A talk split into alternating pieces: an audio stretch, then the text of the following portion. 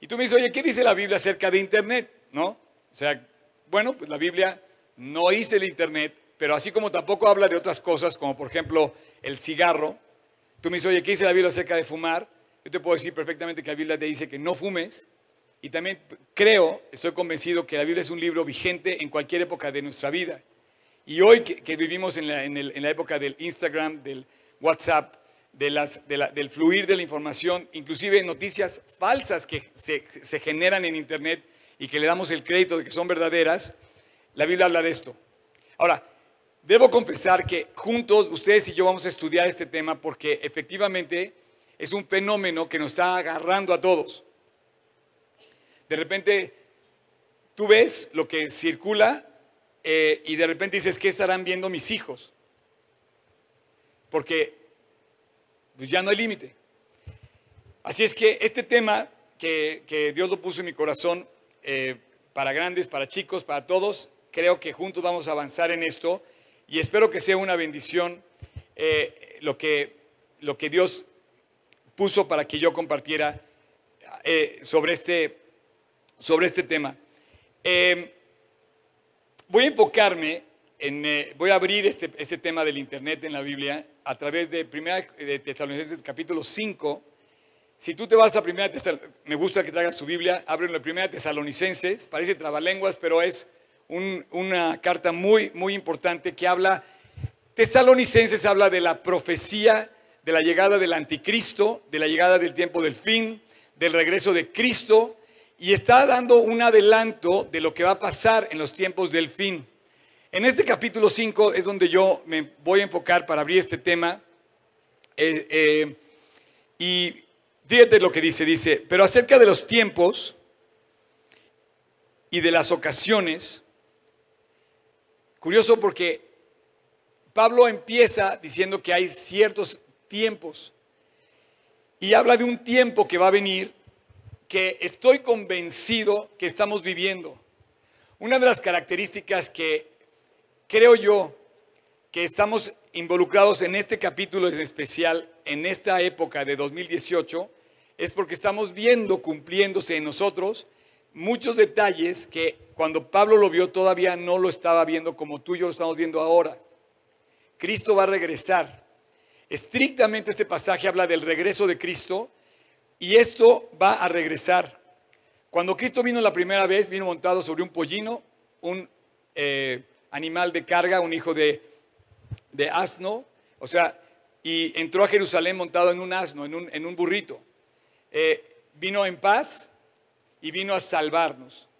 Cuando Cristo regrese va a venir montado en un caballo y va a venir a vencer y va a venir a reinar como rey de reyes y señor de señores que es.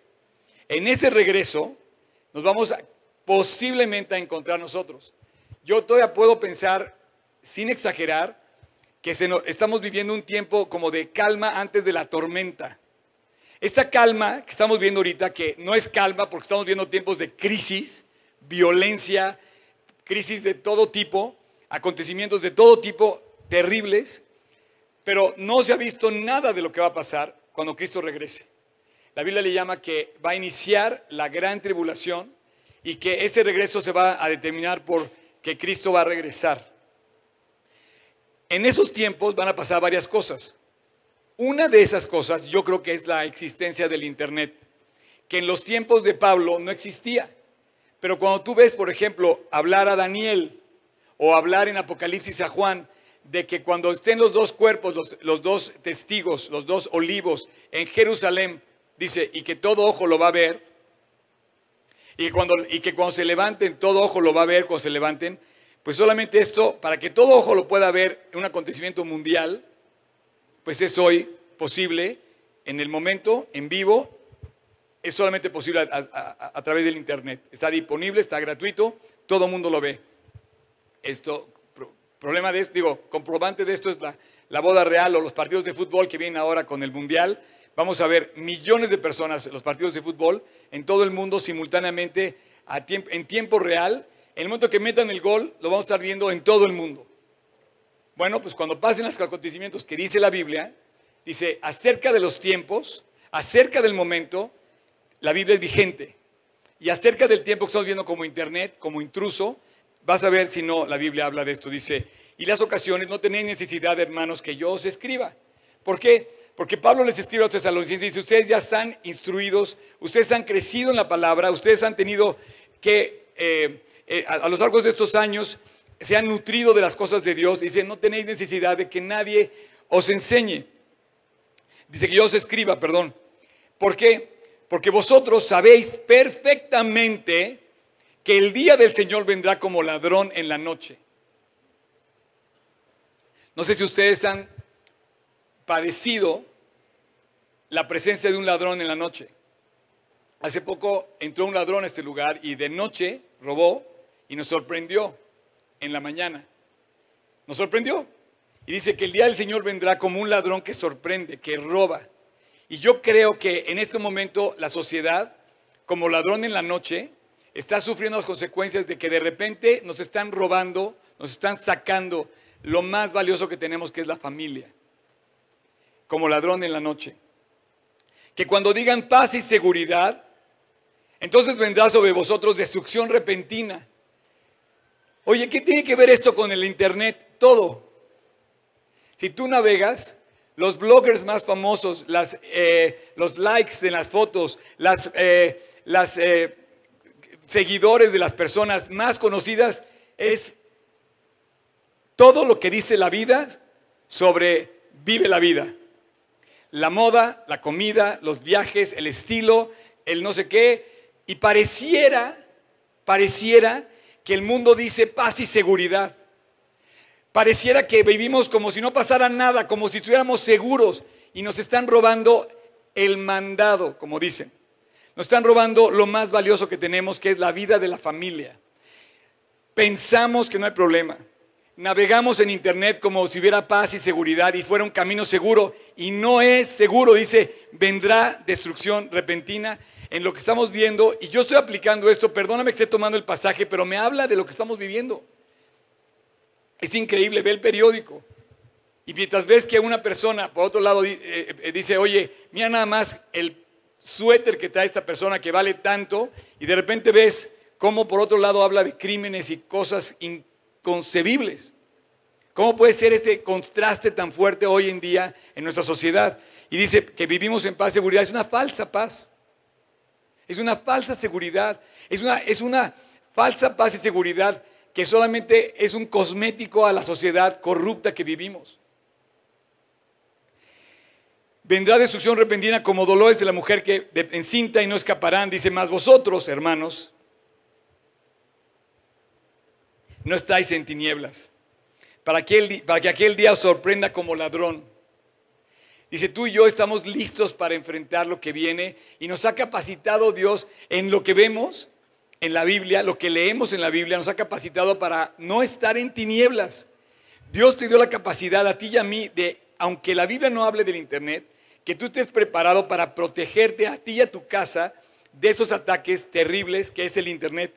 Y dice, para que aquel día sorprenda como ladrón, porque todos vosotros sois hijos de luz e hijos del día. No somos de la noche ni de las tinieblas, por tanto, no durmamos. Dice, por tanto, no durmamos como los demás, si nos velemos y seamos sobrios. Entonces, da la impresión, jóvenes, adultos, chicos y grandes, da la impresión que cuando tú navegas en internet y ves las cosas increíbles que puedes poner de todos los aspectos de la vida, que ya lo podemos, tenemos acceso a seguir una cuenta con tantas cosas, nos dejamos llevar como, por la corriente, como que estamos dormidos y la corriente nos está llevando y nos lleva llevando y de repente nos volvemos como ellos y nos dicen como ellos. Lo peligroso no es que sigas a una persona que te ponga el último grito de la moda. Lo peligroso es que sigas a un cuate que está hablando de una apostasía. Y tú puedes darle like a un cuate que está presentando en internet doctrinas equivocadas. ¿Y cómo te vas a proteger de eso? Hoy más que nunca en la apostasía que dice Fíjate, me voy a, me voy a brincar, Tocayo, capítulo 2, versículo 2 del, eh, siguiente, dice, eh, nadie os engañe, dice, perdón, versículo 3 dice, en ninguna manera, porque no vendrá aquel día sin que venga la apostasía.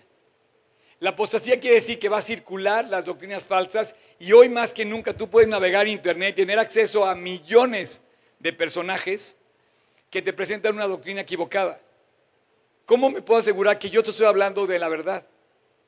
¿Cómo estamos hablando, cómo podemos circular en internet, fluir, navegar y, no estar dormidos y ser llevados por la corriente? Dice, por tanto no durmamos, volvemos a capítulo 5, eh, tocayo, versículo 6 no durmamos como los demás, sino velemos y seamos sobrios. Pues los que duermen de noche duermen y los que se embriagan de noche se embriagan. Curioso, ¿no? Cómo eh, todo esto habla de cómo la Biblia conoce la sociedad del mundo en que vivimos. Pero nosotros, que somos del día, seamos sobrios. Habiéndonos vestido con la coraza de fe, de amor y con la esperanza de salvación como yelmo. Dice que tú y yo que somos eh, que tenemos la verdad en nuestras manos, que tenemos este libro que predicamos, dice, pero nosotros que somos del día, seamos sobrios, habiéndonos vestido de la coraza de fe, de amor.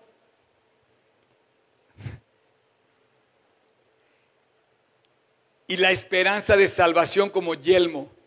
Te puedo decir algo, la semana pasada yo hablaba de cómo Dios busca levantar santos. ¿Tú sigues algún santo en internet?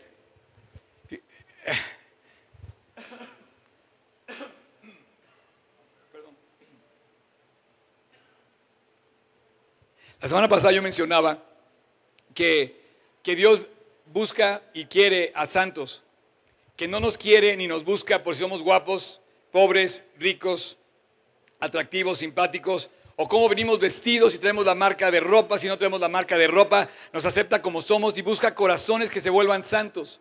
Y tú me puedes decir, santo, qué aburrido ser un santo. Yo te decía, es lo más aventurero que hay, es lo más eh, eh, aventado que hay, es lo más activo que hay, es lo más emprendedor que hay. Una persona santa, dice la Biblia, que así como el mundo arroja un aroma. Por ejemplo, cuando tomas, hueles alcohol. Cuando te enojas, tu, sueño, tu, sueño, tu, ceño, tu, tu cara se transforma. Es más, la gente huele el enojo. La gente puede darte la vuelta, estás enojado porque dice, oye, pero cuando tú hablas de lo que Dios hace en una persona, como aquí dice, vistiéndonos, no de marcas, no de ropa, sino vistiéndonos de fe, amor y esperanza y de salvación. Dice la Biblia que una persona así lo notas, lo percibes, puedes verlo y, dices, oye, esta persona es diferente. Es más, ni siquiera tienes que verlo. A un santo lo hueles.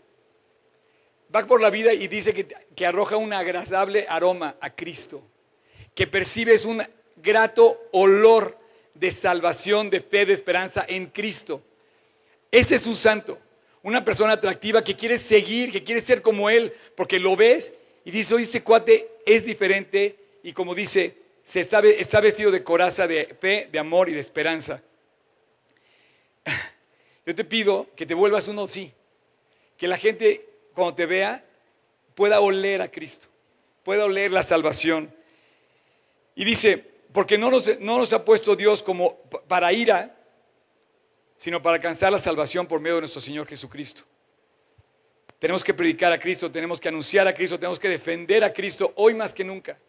Tenemos que anunciar la salvación de Cristo porque no la anuncian los medios, no la anuncian los bloggers, no la anuncian, bueno, todos, algunos sí. Pero la mayoría esconden a Dios. Y entre más famoso se hace la persona, te digo algo, si no le da la gloria a Dios, se vuelven locos. Ponme al que quieras, al más famoso a la más famosa que quieras, que reciba la gloria el mismo, enloquece, se deprime. No estamos diseñados para recibir gloria.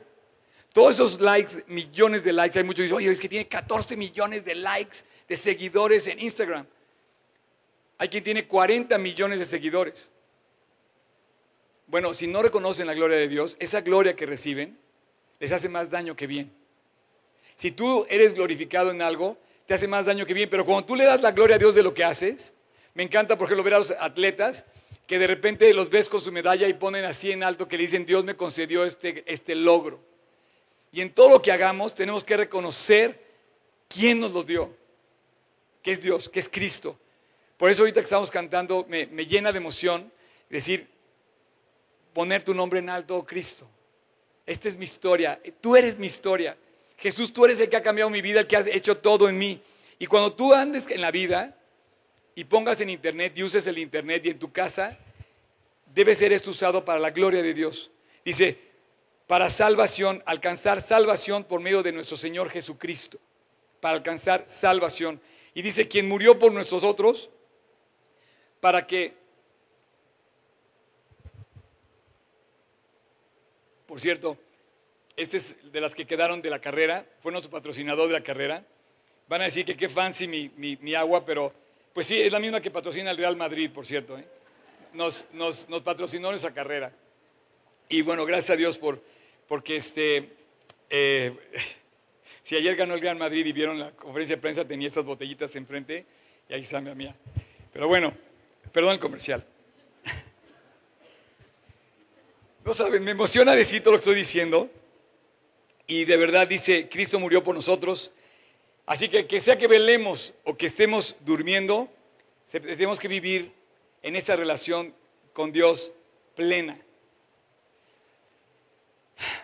Y finalmente termina diciendo, por lo demás, animaos unos a otros, edificados unos a otros, así como lo hacéis. Y entonces Dios nos pide que nos, que nos alentemos unos a otros.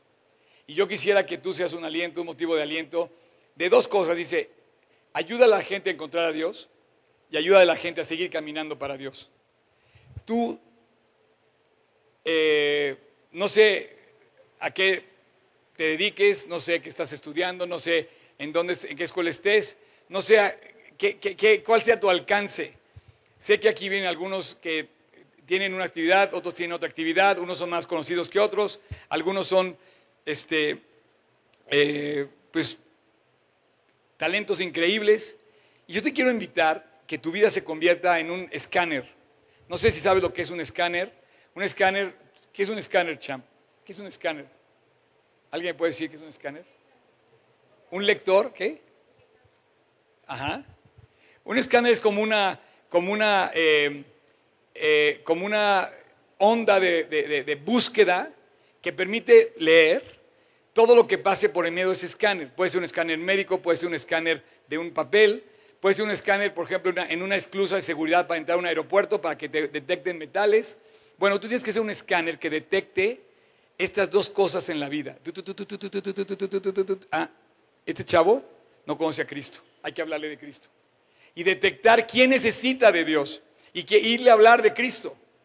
O, oye, este chavo necesita aliento Ve y dale aliento. Entonces, nuestra vida tiene que ser un escáner que analice todo su medio de acción, su radio de acción y sepa a dónde llevar el Evangelio. Y es lo que dice la Biblia, dice, quien murió por nosotros para que estemos dormidos o velemos, vivamos juntamente con Él, para animar a otras personas, en el versículo 11, y lo que dice en el versículo 9, para alcanzar salvación por medio de nuestro Señor Jesucristo. Son las dos cosas que tenemos que hacer en la vida y hacer en Internet. Y como no lo hace el Internet, como no lo hace, yo te quiero decir una cosa, ¿qué pasa el hogar? ¿Qué pasa en el hogar con el internet? Hoy en día los hogares tristemente coexisten, no conviven. La convivencia es una, la coexistencia es otra. Por ejemplo, coexistir es ver a papá, mamá y los dos o tres hijos que tengan, todos en su celular, texteando en la escena, en la sala, en la comedor, en la cocina, y todos los demás en silencio. Pero sí que bien comunicado estás con todo el Internet. Eso es coexistir. Coexistir está bien. Coexistir te puede llevar, por ejemplo, a llevar bien tus cuentas con tu esposa.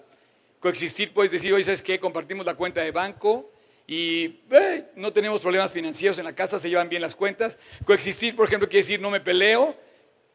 Normalmente nos llevamos bien, pero no convivimos. No hay intimidad, no hay frescura, no hay emoción, no hay ánimo. Coexistir puede ser, por ejemplo, este, no pelear, llevar la fiesta en paz. Y nos volvemos como en la oficina. Tú vas a la oficina y coexistes con tus colaboradores y no tienes que intimar con ellos. Pero en la casa no. En el hogar no podemos coexistir, tenemos que convivir. Coexistir quiere decir que juntos te preocupas. Perdóname. O sea, puedes lograr preocuparte por, por ejemplo, coexistiendo llevar a los hijos a la escuela y ser muy puntual para llevarlos, pagar tu colegiatura y todo. O, o puedes convivir realmente, decíamos la semana pasada, cómo convivir con tus hijos sobre la escuela. Involucrarte en sus tareas, involucrarte en sus medios, o sea, ir a donde a ellos van e involucrarte con ellos. Pero en el lugar necesitamos estar conectados. En el hogar necesitamos estar íntimamente conectados, no coexistiendo. ¿Qué quiere decir esto? Que, en el hogar debe haber emociones. Debe haber abrazos. Debe haber lágrimas cuando alguien está triste. Debe haber risas cuando alguien está alegre. Si está alguien triste, abrazar y consolar. Si está alguien alegre, gozarte con esa persona que es tu miembro de tu familia. En el hogar debe haber confianza. Tú puedes coexistir con una persona y no tenerle confianza. En el trabajo, en la política, en la calle. Puedes coexistir con alguien y no tenerle confianza, pero en tu casa tienes que coexistir y tenerle confianza a la persona. Eso quiere decir convivencia íntima, confiar en esa persona. Y tiene que haber emoción. Dice, por lo demás, hermanos, capítulo 13 de 2 Corintios, versículo 11, dice, por lo demás, hermanos, tener gozo, perfeccionados, consolados, ser de un mismo sentir y vivir en paz, así en el hogar. Tener alegría, perfeccionados, tener un mismo sentir y vivir en paz. Y el Dios de paz y amor estará con vosotros. Así es que tú puedes coexistir en tu hogar de una manera superficial y perderte, perderte lo más hermoso que tienes que es tu, hogar. El enemigo llegó como ladrón en la noche y con tus ideas y con tus cosas te robó, quizá ya te robó, tu bendición más hermosa que es tu propio hogar.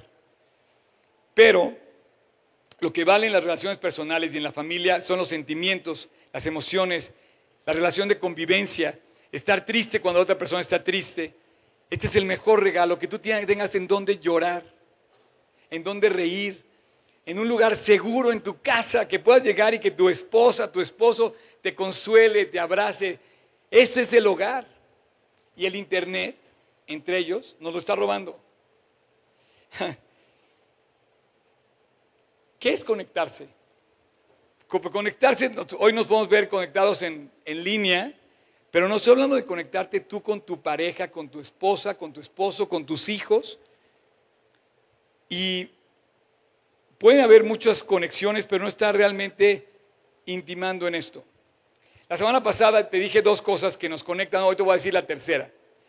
La primera que dije que te conectan, eh, y creo que puede ser polémico lo que voy a decir, pero lo, voy a decir desde el fondo de mi corazón. Lo primero que te conecta es escuchar. Bien decía Cristo, el que tenga oído, oiga. Porque tenemos oído y mientras estamos conectados con... te puede estar diciendo cosas y no escuchamos. Entonces la primera cosa que tenemos que conectarnos y que tenemos que estar conscientes para conectarnos con la persona que amamos en el hogar, estoy hablando del hogar, es estar con los oídos abiertos, escuchando pedir, dice que escuchar es pedir un consejo o dar un aviso. Tú escuchas el consejo o das un aviso y estás escuchando la información. Ese es lo número uno. ¿Quieres conectarte con la persona? Escúchala. En el momento que tú estás conectado y escuchas, automáticamente te, dejas del aparato y te conectas a lo que está diciendo la persona y te conectas con la persona convives con la persona. Número dos, también lo dije la semana pasada, abraza. El contacto físico es algo que nos permite conectarnos con la persona. Nunca se va a olvidar esta escena que está por toda la Biblia, que Dios puso los brazos para abrazar. Hay un hombre que no tiene brazos y dice que es el hombre más abrazado que existe en el mundo porque todo el mundo lo abraza. Sí saben de Nick Bujic, ¿no? Y bueno, él, él presume de esto. Él dice que él ha recibido más abrazos que cualquier hombre en la historia. ¿Por qué? Porque como no tiene brazos, la gente llega y lo abraza a él. Qué privilegio ese. Qué, honor, qué, qué belleza ver a una persona abrazar. Tienes mamá, tienes papá, tienes esposa, tienes esposo, tienes hijos. Es el momento de abrazarlos. Yo espero que cuando, lo, cuando abraces a alguien, o sea, yo me, yo me imagino a, este, por ejemplo, eh, no sé, en momento que yo abrazo a alguien, suelto el celular. Claro, puedo a lo mejor abrazarlo y abrazarlo con el celular en la mano. Pero en un sentido me estoy conectando con la persona. En el momento que yo abrazo a la persona, estoy conectándome con él. La Biblia está llena de ejemplos así. Por ejemplo, acabo de estudiar en el capítulo 45, estoy estudiando mi discipulado con uno de mis grupos de discipulado, el capítulo 45 de Génesis. Esto también se repite en el capítulo 20 de Hechos, por ejemplo. Pero en el capítulo 45 de Hechos, así como de, Génesis, perdón, es uno de los capítulos que solamente se le pudo haber ocurrido a Dios como la cruz. O sea, Dios solamente tuvo la iniciativa tan increíble de crear una redención que hace que el hombre pecador se reconcilie con Dios este, somos pet friendly, ¿verdad? Hola. ya no. Oigan, no, tengan cuidado. Este, lo que pasa es que hemos tenido. Pero bueno, está bien, está bien. Se porta muy bien. Este, me sorprendió, la verdad. Pero bueno, este capítulo 45, te decía, eh, cuando, que solamente se le pudo haber ocurrido a Dios. ¿Por qué? Porque es una reconciliación de una traición, de una cosa terrible que le hicieron a José. Y el día, el capítulo 45, ellos se reconcilian. Y pasan tantas cosas todas juntas en un mismo momento. Y dice que se echó sobre el cuello de Benjamín y lloró. Y también Benjamín lloró sobre su cuello. Estaban abrazados, hermano, hermano, se estaban reconciliando. Era una sorpresa porque lo estaban culpando. En ese momento estaban culpando a Benjamín de haber robado la copa de José. Estaba condenado a la cárcel, quizá la muerte. Sin embargo, estaba en shock porque de repente ser un hombre condenado, de repente dijo, oye, estoy frente a mi hermano y mi hermano es el primer ministro, y de repente abrazado, llorando del hermano que el primer ministro no lo podía creer. Y esto te digo que solamente pasa en la, en la cruz, cuando Cristo en la cruz reconcilia al pecador y en un momento en el que se hace esa operación de reconciliación, Dios te levanta y te hace salir de la condena para hacerte su hermano, para hacerte su familiar. Entonces, uno escucha, escucha, escucha a la persona que amas en tu casa, escúchala, presta la atención. Y dos, abrázala. En tu hogar abraza. Esos dos momentos vas a tener que soltar el celular. Y hay otro, momento que es aquí el más polémico de todos, que vas a tener que soltar el celular también en tu casa cuando estás peleando. ¿Quién, quién, quiero un varón este, voluntario que suba al escenario conmigo para pelear con él? ¿Quién? A ver, hasta atrás, vente. Eso, vente, vente allá. Este, quiero decirte, bueno, ¿cuál de los dos? Bueno, levantó primero la mano el champion. Se paró el más fuerte, no es cierto. Vente sin miedo, vente, vente, vente, vente. Vamos a... Eh, yo creo que pelear, no sé, por ejemplo, tú has visto una pelea de box, yo no estoy peleándome con él. Si, estoy, estuviera peleando con, en, un ring, no estaría peleándome por acá. Tendría que estar enfrentándolo de frente, cara a cara. ¿Estás de acuerdo? Entonces, el problema cuando peleamos, te voy a decir, es que estamos peleando de frente. Estamos ubicando quizá el problema, le estamos poniendo la cara del problema a una persona que amamos. Y esto no debe ser. Una cosa es el problema y otra cosa es la persona. Tú amas a la persona, tu esposa, tu esposo es la persona que debes amar. El problema es de independiente. Y a veces la persona se queda con el problema y se aparta de la persona.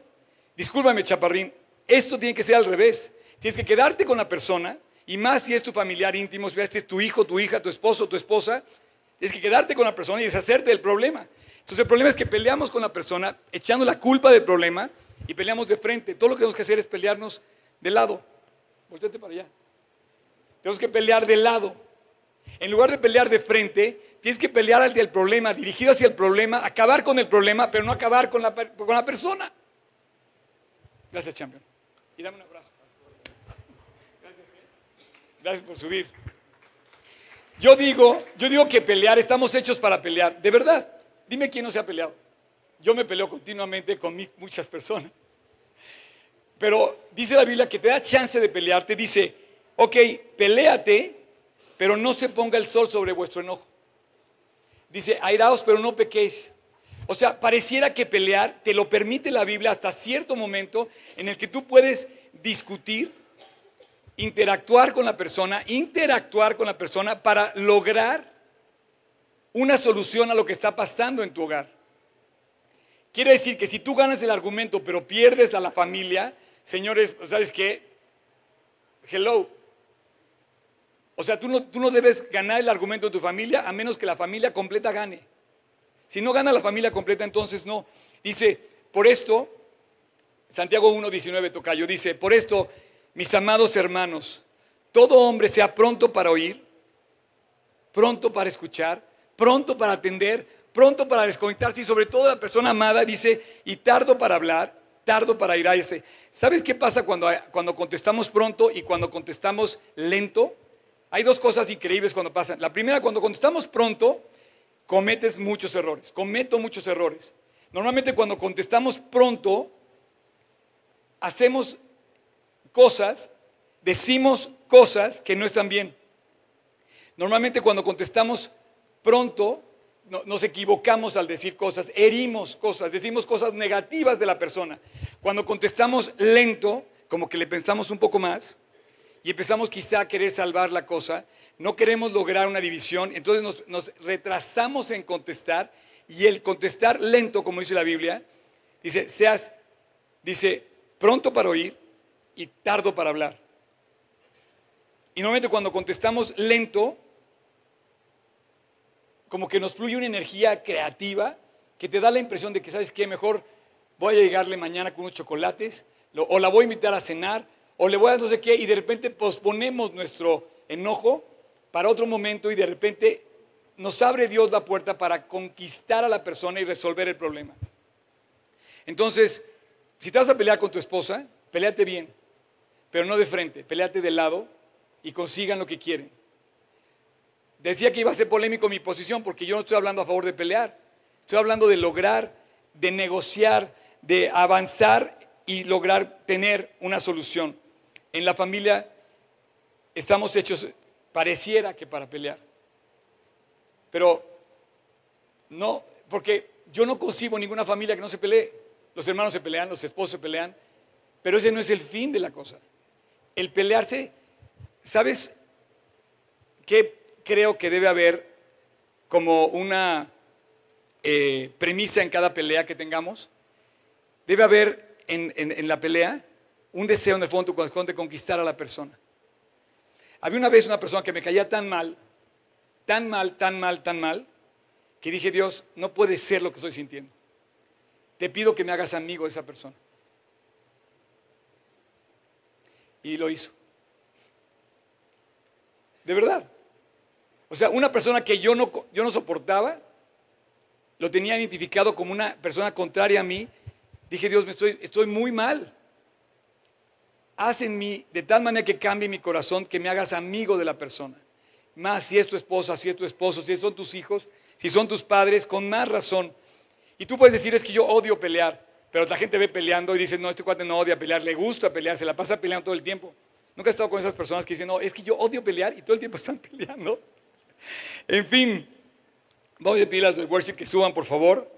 Así es que escucha, valora, acepta.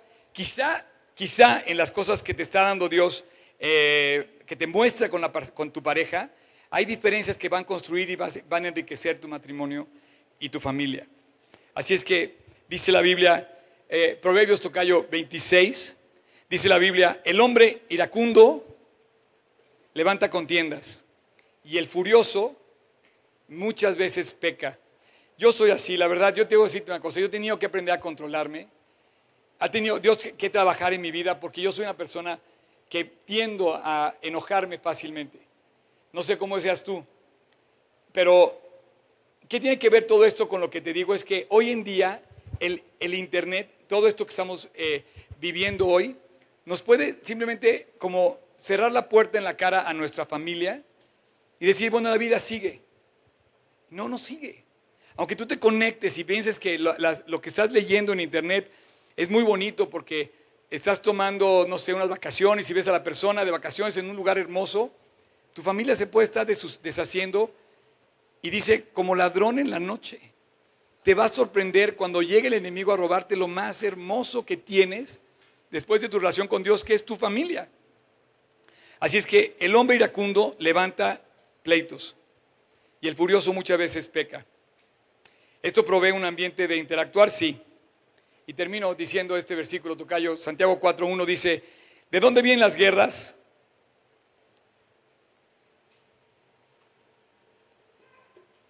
¿De dónde nos peleamos tanto? Dice, pues de vuestras pasiones. O sea, de ahí surgen todas las reglas y, y, dice, de ahí mismo surgen todas las guerras y los pleitos. Y bueno, yo quiero decirte que ya para terminar con este tema del Internet, que no sé, Dios lo puso en mi corazón, es, es, interesante porque la Biblia no habla del Internet. Si tú me preguntas cómo dice la Biblia que no fumes, pues no, no dice la Biblia, no, no dice literal, no fumes. Sin embargo, yo entiendo por lo que dice la Biblia que, no, que todo está permitido, pero que no todo me conviene. Y me orienta a hacer cosas y a no hacer otras. En, el, en cuanto al Internet, fíjate que yo, por ejemplo, pienso en un personaje. Hoy, por ejemplo, el problema más grande que tenemos como creyentes es que estamos viviendo, como digo, en pie de guerra y pensamos que estamos en paz y seguridad. Es un poco la referencia que hay en Israel. Cuando vas a Israel, Israel ahorita está en, una etapa de, pausa, porque están en prosperidad, están en paz, están, está, hay vida económica, social, política en Israel que fluye, que crece, que se está firmando más ahora con la embajada, pero ellos tienen una este, sentencia puesta sobre Israel. Israel es una zona de conflicto. Hezbollah, eh, los talibanes, los, los este, eh, ISIS, los Hamas, eh, todos son vecinos de Israel que quieren matar, acabarlos. Sin embargo, tú vas a Israel y sus fronteras son seguras. Y ves, vas a comprar café y está lleno, y las tiendas, y las ropas, y los desarrollos, y la tecnología. Pero en ese mismo sentido, Dios nos dice que como Israel somos nosotros. Y dice que cuando haya paz y seguridad, dice, de, de repente va a venir destrucción repentina. No pierdas de vista que no estamos en paz, estamos en guerra. Lo que está pasando a nuestro alrededor, por más que le pongas like a la última moda de la ropa en, la, en el internet, el enemigo está acechando contra ti. Y entonces podemos confundir algo con otro, el personaje con el mensaje. Y de repente puedo meterme yo y ser más famoso yo que el mensaje. Mis no, ¿sabes qué? Prefiero estar con Oscar que estar con la Biblia. O prefiero estar con mis hijos. A veces los hijos son una especie de distracción, a veces estar en internet. Este personaje, cualquiera que sea, ten cuidado porque no puede alterar el mensaje. Pablo decía, si yo, yo mismo, Pablo, u otra persona te hablara de otro mensaje, de otro evangelio, que sea anatema. Porque no hay otro mensaje. Tengo un orgullo en el buen sentido, tengo una satisfacción, tengo una plenitud de predicar la Biblia porque la Biblia no ha cambiado. Es la misma hoy y que ayer y en los tiempos del Internet sigue siendo una luz para alumbrar mi camino. Cuando, cuando te digo del personaje, puede ser, puedo ser yo. Y la gente prefiere tomarse una foto conmigo. No, ¿sabes qué? Tómatela con Cristo.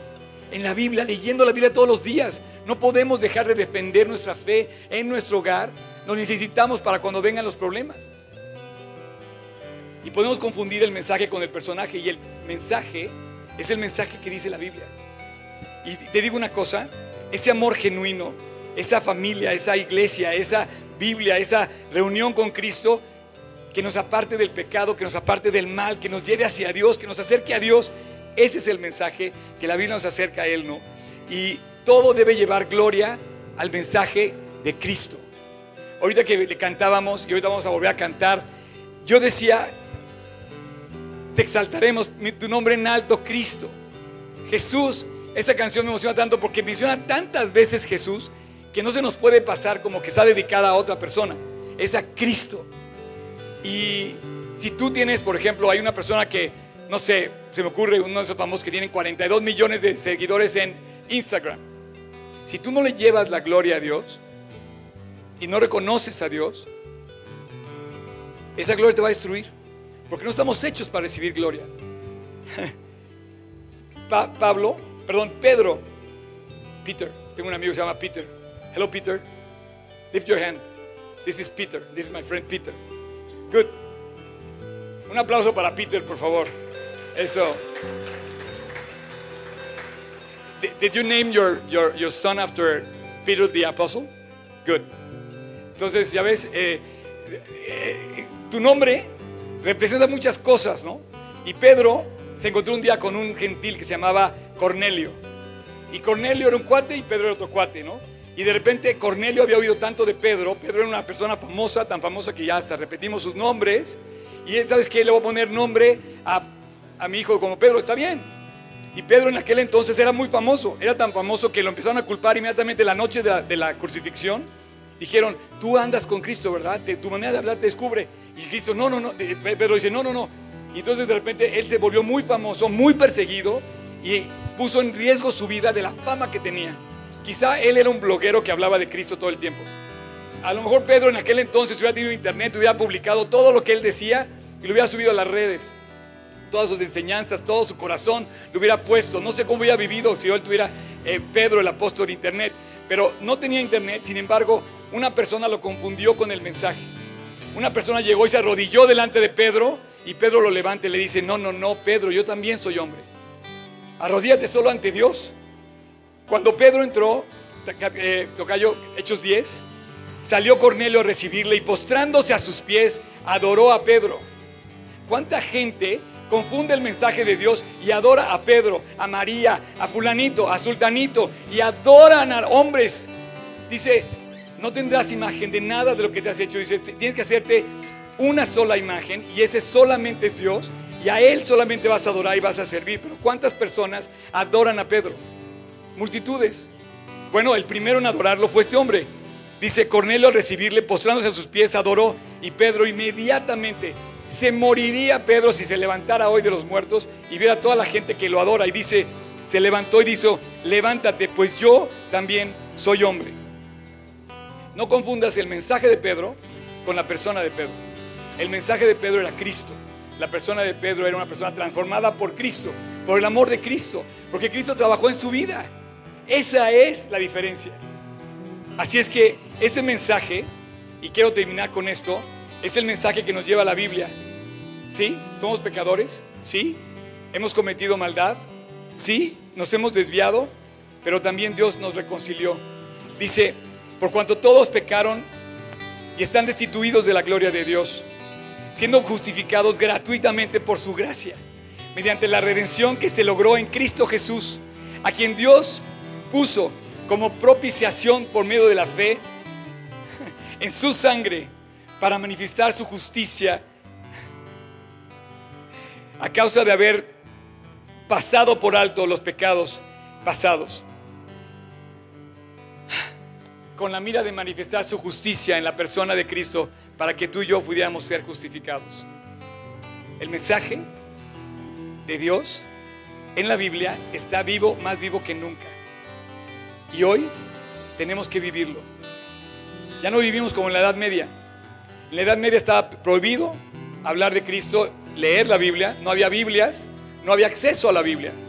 Y hoy tenemos todo el acceso, más que nunca, gratuito, fluye por todo el mundo el mensaje de la Biblia.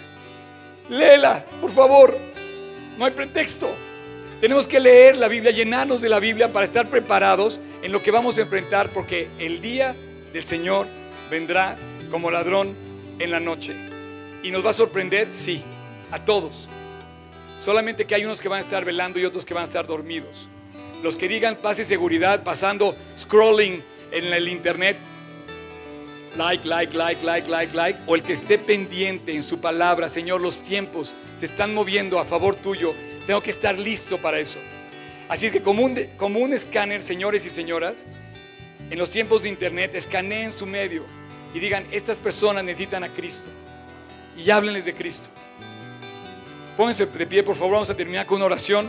Y yo quisiera terminar con eso. Si tú hoy estás aquí y como una, eh, detector de mentales, empieza a sonar tu corazón diciendo, oh, oh, aquí hay un problema, aquí hay pecado en mi corazón, tengo que arreglarlo, por favor no te detengas.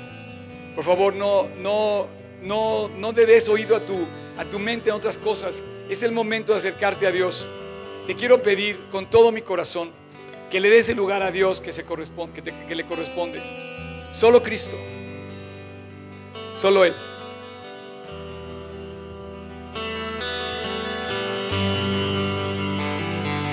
Mi alma estaba rota y herida, tu la restauró.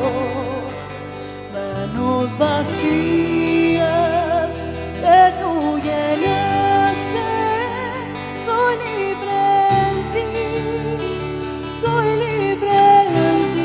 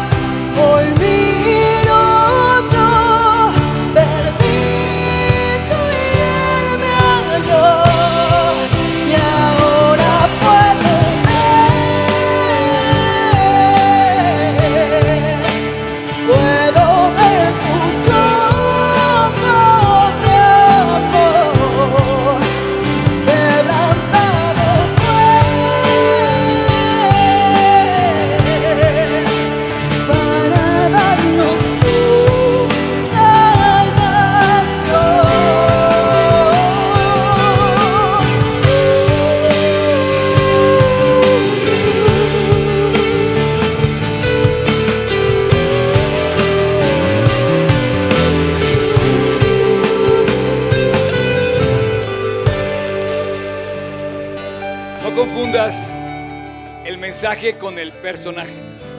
No confundas el mensaje con el lugar. No confundas eh, tus acciones con el mensaje. No confundas el mensaje de salvación con tu posición. A lo mejor tienes una posición que aparentemente está bien, pero el mensaje de la Biblia es que vino a salvarnos porque todos somos pecadores. La Biblia nos dice que en su búsqueda de nosotros, Dios quiso rescatarnos de nuestra maldad, de nuestro pecado. Nunca olvides el mensaje. Dios vino a salvarnos. Nunca olvides la cruz. La cruz vino como testimonio único para salvarnos. Si tú no, si tú no has ido a la cruz, no tienes el mensaje, no tienes el tesoro, no tienes a Cristo, aunque seas un personaje. Así es que yo te pido hoy que para cerrar esta plática, pienses lo que Dios te ofrece y te dice que Él te amó de tal manera que dio a su Hijo unigénito para que todo aquel que en Él cree no se pierda, mas tenga vida eterna. Porque no envió Dios a su Hijo para condenar al mundo, sino para salvarlo, para que el mundo fuera salvo por medio de Él.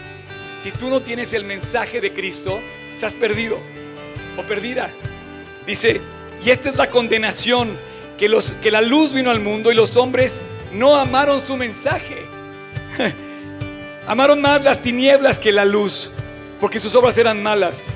Porque todo aquel que hace lo malo aborrece la luz y no viene a la luz, mas el que practica la verdad viene a la luz para que sus obras sean manifiestas. Su mensaje es que vino por ti y por mí, para que todo aquel que en él cree no se pierda, mas tenga vida eterna. Su mensaje es que vino a salvarte y si no lo tienes, estás sin él. Y hoy quiero terminar esta plática con una oración. Una oración que yo te quiero pedir que hagas quedito, en silencio en tu corazón. Que yo voy a hacer en voz alta, pero te va a guiar para que ese mensaje conquiste tu corazón y le entregues tu vida a Dios. Quiero pedirte que no te vayas de este lugar igual que como llegaste. De verdad quiero pedirte que le digas a Dios, Dios, quiero quedarme contigo, no con el personaje, quiero quedarme contigo, tener comunión contigo, convivir contigo, como lo tengo que hacer con mi familia en el hogar. Y dice que el que tenga oídos, escuche. Y voy a terminar con esto, ya les dije muchas veces que iba a terminar, pero ahora sí ya voy a terminar. Dice, el que tenga oídos, dice, oiga lo que el Espíritu dice a las iglesias. Y dice, el que venciere, le daré que se siente conmigo en mi trono, así como yo he vencido y me he sentado con mi Padre en su trono. El que tenga oídos, oiga. Escucha lo que Dios está diciendo. Está llamando a la puerta de tu corazón. Quiere que le pidas perdón. Quiere que te reconcilies con Él. Pero quiere llevarte a su casa. A convivir con Él para siempre. Cierra tus ojos y si tú quieres, ahí en tu corazón, yo voy a hacer una oración, pero esa es para ti. Estás escuchando en internet o aquí presente, si tú quieres, en silencio, quedito, dile a Dios, Jesús, perdóname, he pecado, ya no quiero pecar, ya no quiero vivir mal, límpiame, te entrego mi vida, a partir de hoy te abro las puertas de mi corazón, te invito a mi vida, a mi corazón, y a partir de hoy quiero ser tuyo, convivir contigo cada día del resto de mi vida. Hoy te invito a mi corazón, Jesús, como mi Señor y como mi Salvador. Te pido esto en tu precioso nombre, Jesús. Amén.